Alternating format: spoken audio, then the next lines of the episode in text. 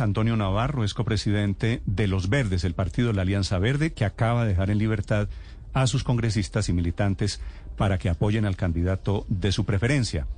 Doctor Navarro, buenos días. Buenos días, Néstor. Gusto saludarlos.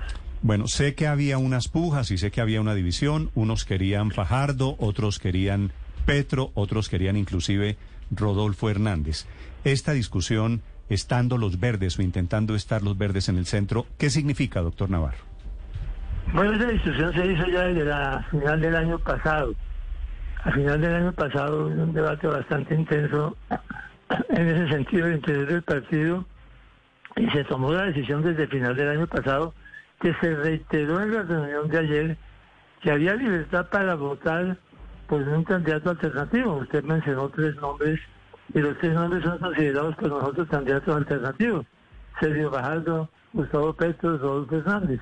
De manera que votar por cualquiera de los tres es parte de la libertad que se reafirmó en la reunión del día de ayer. Y esa libertad, doctor Navarro, en las bases, el sentir ustedes, ¿qué lectura le están dando hacia dónde se van a empezar a mover esas fuerzas por lo que ustedes están leyendo en la calle? Bueno, se, mire hubo dos precandidatos que participaron en las consultas que se hicieron el 13 de marzo. Uno fue eh, Camilo Romero, que participó en la consulta del Pacto Histórico, y otro fue eh, Carlos Amaya, que participó en la consulta de la tradición de la esperanza.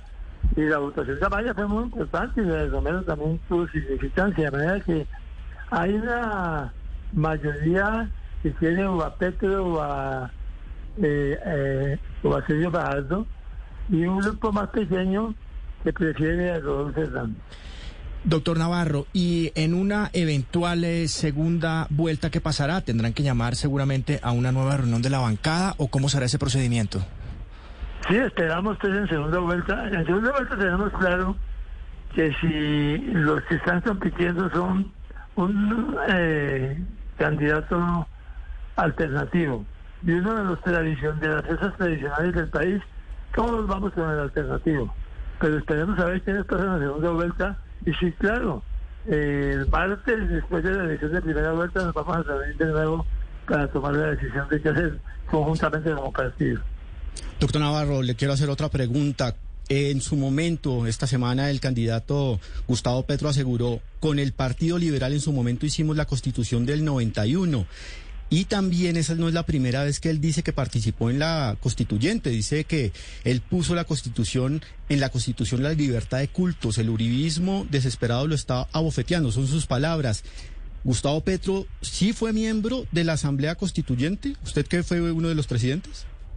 Eso no me lo tiene que preguntar a mí, eso lo puede saber pues, en internet quiénes fueron los miembros de la Asamblea Constituyente. Gustavo no fue, pero sí fue miembro y era miembro de la Alianza Democrática M19, que como partido discutió y presentó un montón de propuestas a la Asamblea que eh, incluye las que usted ha mencionado. Mm. Es eh, Antonio Navarro Wolf hablando ahora de la constituyente y también del futuro de los militantes y los dirigentes del Partido Verde. Gracias, doctor Navarro, por estos minutos. Gracias, Néstor, y un saludo a todos los oyentes.